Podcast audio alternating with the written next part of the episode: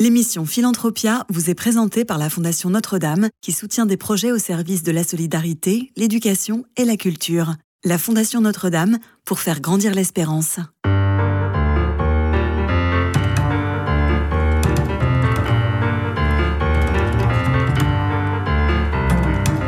Philanthropia, Simon Tatro.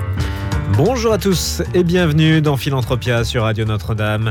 Chaque semaine, vous le savez, je vous fais découvrir ceux qui s'engagent au service de l'homme, que ce soit près de chez vous ou partout en France. Éradiquer l'extrême pauvreté, agir tous pour la dignité, c'est l'objectif d'ATD Carmonde qui organise le 17 octobre la journée mondiale du refus de la misère. Mon invité est Anne-Marie de Pasquale, membre de la délégation nationale d'ATD Carmonde. Bonjour. Bonjour. Alors peut-être que dans un premier temps, nous pourrions faire un, un historique, le mouvement ATD Carmonde, actif quand même depuis plus de 60 ans, c'est pas rien. C'est vrai que le mouvement est né euh, il y a plus de 60 ans dans un bidonville à Noisy-le-Grand euh, avec euh, un fondateur qui est Joseph Brzezinski qui était prêtre et qui a, tout de suite décidé d'agir avec les personnes qui vivaient dans ce bidonville en les associant comme partenaires à part entière avec persuadé que leur savoir, leur expérience née de la pauvreté et de l'exclusion était indispensable pour agir pour retrouver leurs droits c'est un mouvement qui est fondé vraiment sur la défense des droits fondamentaux. Et comment a-t-il évolué Puisque maintenant c'est un mouvement international? Il est développé effectivement dans plus de 30 pays. Alors c'est toujours la France qui est quand même le, le berceau du mouvement et le, lieu euh, fondateur, mais il y a des volontaires permanents, donc euh, des, des gens qui choisissent de vivre euh, en en proximité de, personnes qui vivent dans des conditions que je qualifierais d'indignes dans, le monde, euh, qui s'engagent euh, et qui sont originaires eux-mêmes de, plusieurs pays. Alors, euh, Anne-Marie de Pasquale, quelles sont les, les principales missions d'ATD Carmonde? Alors l'émission, c'est la défense des droits pour toutes et tous. Et euh, je, dirais aussi que les, membres du mouvement ne sont pas que ces volontaires permanents, dont, je ne suis pas, mais sont aussi euh, d'abord les personnes qui vivent, qui subissent la grande pauvreté, euh, qui sont les premiers à se battre et à, la refuser. Donc nous, on les appelle des militants, parce qu'ils s'engagent pas seulement pour vivre mieux pour eux-mêmes, mais pour que les choses changent pour, pour tous et euh, des personnes qui, euh, comme moi, ne vivent pas ou n'ont pas euh, vécu la grande pauvreté, mais qui s'indignent de, de cette injustice et qui s'engagent à leur côté et aussi dans leur propre vie sociale, professionnelle. Et comment agissez-vous au quotidien?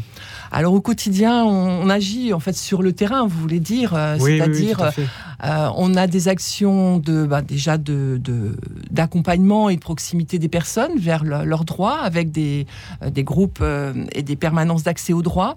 On a aussi une action phare qui est la bibliothèque de rue qui s'est développée il y a il y a plus de 50 ans, où en fait on va s'installer dans des quartiers éloignés et où on propose euh, un accès à la, lecture euh, aux enfants euh, mais aussi forcément un lien avec les parents, avec les familles et une implication de, tout le quartier qui débouche sur des, ce qu'on appelle des festivals des savoirs et des arts où on organise des, des partages de culture euh, régulièrement qui sont vraiment des grandes fêtes. Alors ça, c'est une action auprès de l'enfance et de la jeunesse. On a aussi beaucoup d'actions de culture, euh, euh, du théâtre, des, groupes d'écriture.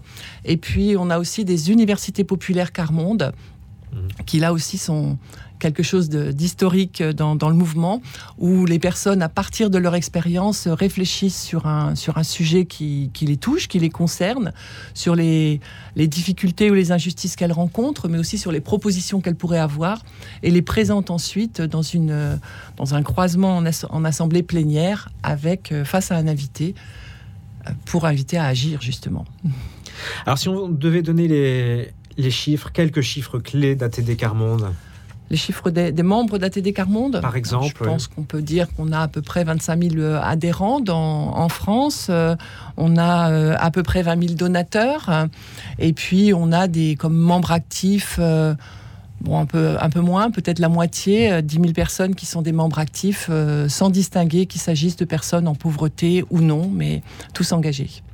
Et Comment venez-vous en aide aux personnes touchées par la misère? Vous les identifiez comment? Ce sont eux qui vous contactent? Vous êtes sur le terrain? Vous allez les, les rencontrer? Alors, il y a plusieurs façons. Euh, oui, sur le terrain, il y a les volontaires permanents dont je vous ai parlé, qui, eux, dans les quartiers, ben, par la proximité de vie, euh, ça peut être des, volontaires qui choisissent d'habiter avec leurs enfants, donc par le biais de l'école, rencontrent d'autres parents. Euh, ça peut être en ouvrant des permanences d'accès aux droits. Et puis, les personnes elles-mêmes sont en fait les meilleures euh, les meilleurs qualifiés pour donner confiance à d'autres et, leur dire mais viens là, tu sais, on va pouvoir t'entendre, ce que tu vis, t'es pas tout seul, tu peux venir et inviter à en rejoindre d'autres. Vous avez un témoignage, peut-être une, rencontre euh, qui vous a, qui vous a marqué, euh, que vous souhaitez partager? Alors j'en ai, j'en ai plusieurs. personnellement, je peux parler de oui d'une rencontre que j'ai faite d'un homme qui est qui est passé par, euh, par la rue pendant plusieurs années et puis euh, par un centre d'hébergement, qui a retrouvé ensuite un, logement euh, tout seul et qui est venu à nos universités populaires pendant qu'il était au, centre d'hébergement, justement, qui allait pas bien au niveau de la santé parce que la rue, ça dégrade beaucoup, mais qui a très vite compris que, qu'en fait, avec, en prenant la parole, il parlait pas seulement de lui, mais qu'il en défendait d'autres. Donc on a passé beaucoup de temps à, à discuter, à soutenir d'autres il a fait partie bah, du collectif qui a largement soutenu toutes les actions du, mouvement. J'étais à Reims à l'époque. Euh, et puis je l'ai euh, retrouvé par la suite. Il a dit bah maintenant moi je peux encore défendre d'autres, mais je suis pas jeune. Et euh, il a eu la joie d'avoir accès à un jardin et grâce à ce jardin, il s'est mis à découvrir des légumes. Il m'a dit, mais des légumes que j'avais jamais vus. Je ne savais pas que c'était comme ça, des choux. Euh, je ne savais pas que ça poussait comme ça, les tomates. Et qui s'est mis à cuisiner, à avoir ce plaisir et à retrouver la santé. Après des périodes d'hospitalisation pour des problèmes de cœur, il me dit, mais mon cardiologue ne me reconnaît pas. Et ça, c'est magnifique. J'ai l'impression, vous écoutez, que toutes ces missions, ça crée quand même des liens avec ces personnes. Ah oui, c'est sûr. Alors là, forcément, c'est des liens de proximité. Et, là, ce qui est, ce qui est superbe, c'est qu'on n'a pas des barrières. Euh, personnellement, c'est quelque chose qui, auquel je tiens fort dans, le mouvement. On, met à égalité des savoirs euh, bah, d'expérience de la pauvreté et des savoirs universitaires, euh, et, et on avance ensemble. Et ça, forcément, ça crée des liens. Alors, Anne-Marie de Pasquale, quelles sont les perspectives de cette rentrée, les grandes actions? Impossible, évidemment, de passer à côté de cette journée du 17 octobre. Alors, le 17 octobre, journée mondiale du refus de la misère. Effectivement, c'est une journée reconnue par l'ONU depuis 1992, avec la force et l'énergie du, du, mouvement, qui en a fait une journée non pas datée des quarts mondes, mais euh, une journée internationale pour toutes et tous.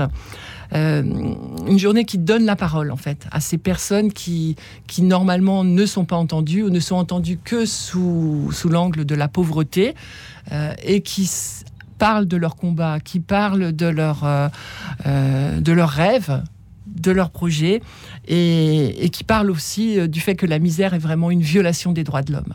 Donc on unit en général largement, il y a un collectif d'une cinquantaine d'associations en France en tout cas qui s'engagent euh, au niveau national et qui se déclinent au niveau local dans, dans de nombreuses villes. Alors, qu'est-ce qui se passera le, 17 octobre? Il y a des rendez-vous à ne pas manquer? On peut peut-être se, concentrer déjà sur la région parisienne? Oui, je pense que c'est déjà bien. Alors, cette année, le thème, c'est euh, la dignité en action. Rendons possible le travail décent pour toutes et tous. Donc on va effectivement parler des conditions de travail décent, de ce qu'il euh, permet, de, ce que c'est que cette question de travail, aussi des expériences autres qu'on a pu mener, qu'on mène encore euh, avec d'autres, notamment Territoire zéro chômeur de longue durée. Donc à Paris, pour parler vraiment de Paris, le 17 octobre même, il y a un rassemblement sur l'esplanade du Trocadéro où est implantée une, dalle qui... Euh, comment dire, qui identifie euh, cette, euh, cette journée mondiale et ce rassemblement depuis 1987, euh, premier rassemblement avec Joseph Rezinski. Donc ce rassemblement, il, aura lieu à partir de 17h.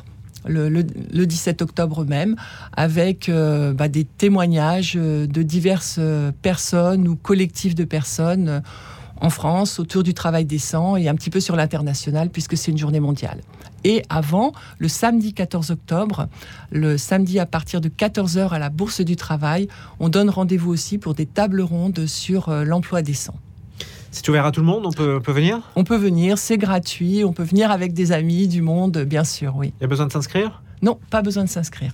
Et cette journée du 17 octobre, euh, cette journée mondiale du refus de la misère, elle existe depuis quand?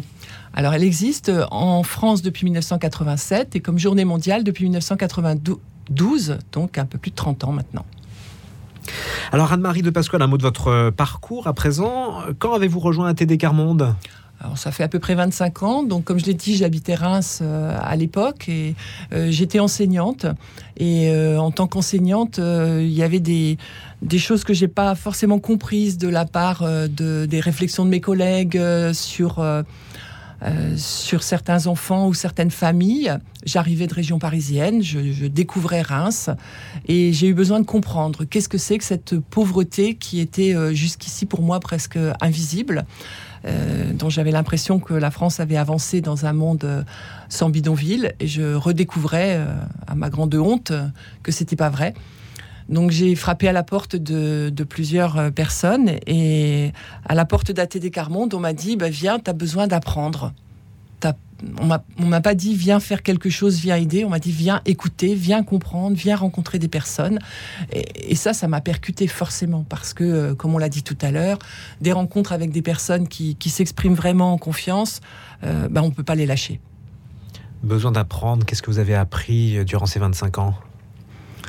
Bah, j'ai appris que souvent ces personnes euh, qu'on dit euh, inutiles, euh, qu'on considère comme des, numéros ou des fardeaux pour la société, sont en fait bien plus observatrices et intelligentes que, ce qu'on pourrait nous dire et, qu'on a beaucoup à apprendre d'elles.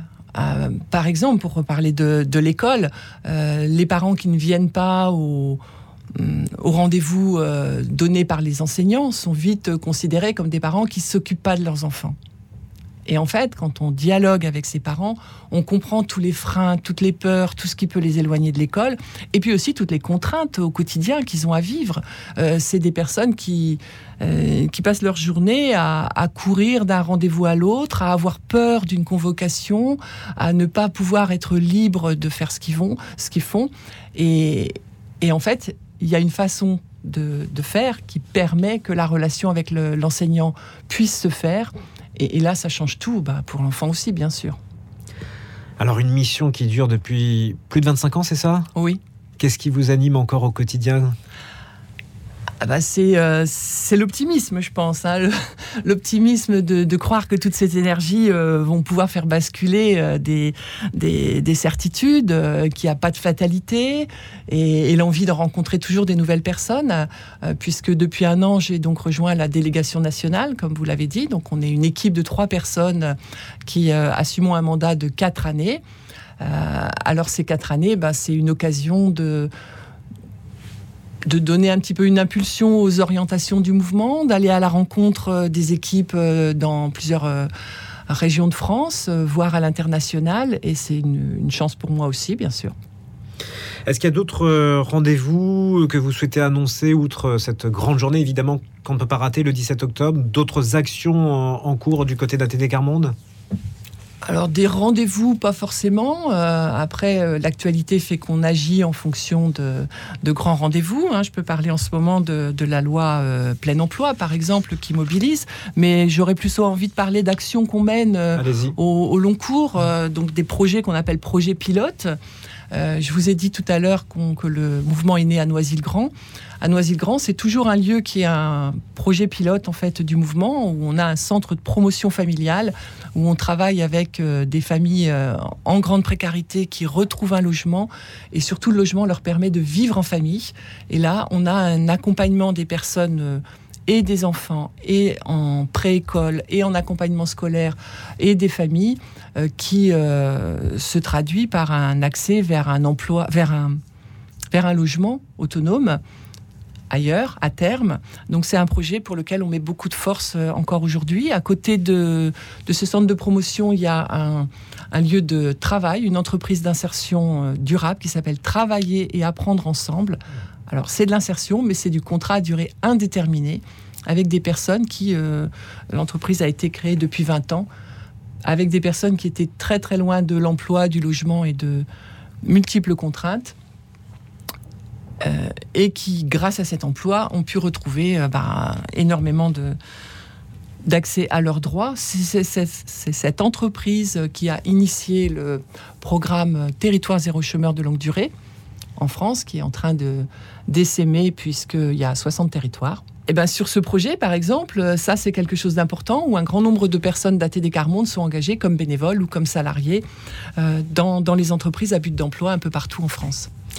Merci Anne-Marie de Pasquale. Je rappelle que vous êtes membre de la délégation nationale ATD Carmonde et on rappelle cette journée du 17 octobre prochain, journée mondiale du refus de la misère. Merci d'avoir été avec nous. On se retrouve la semaine prochaine sur Radio Notre-Dame.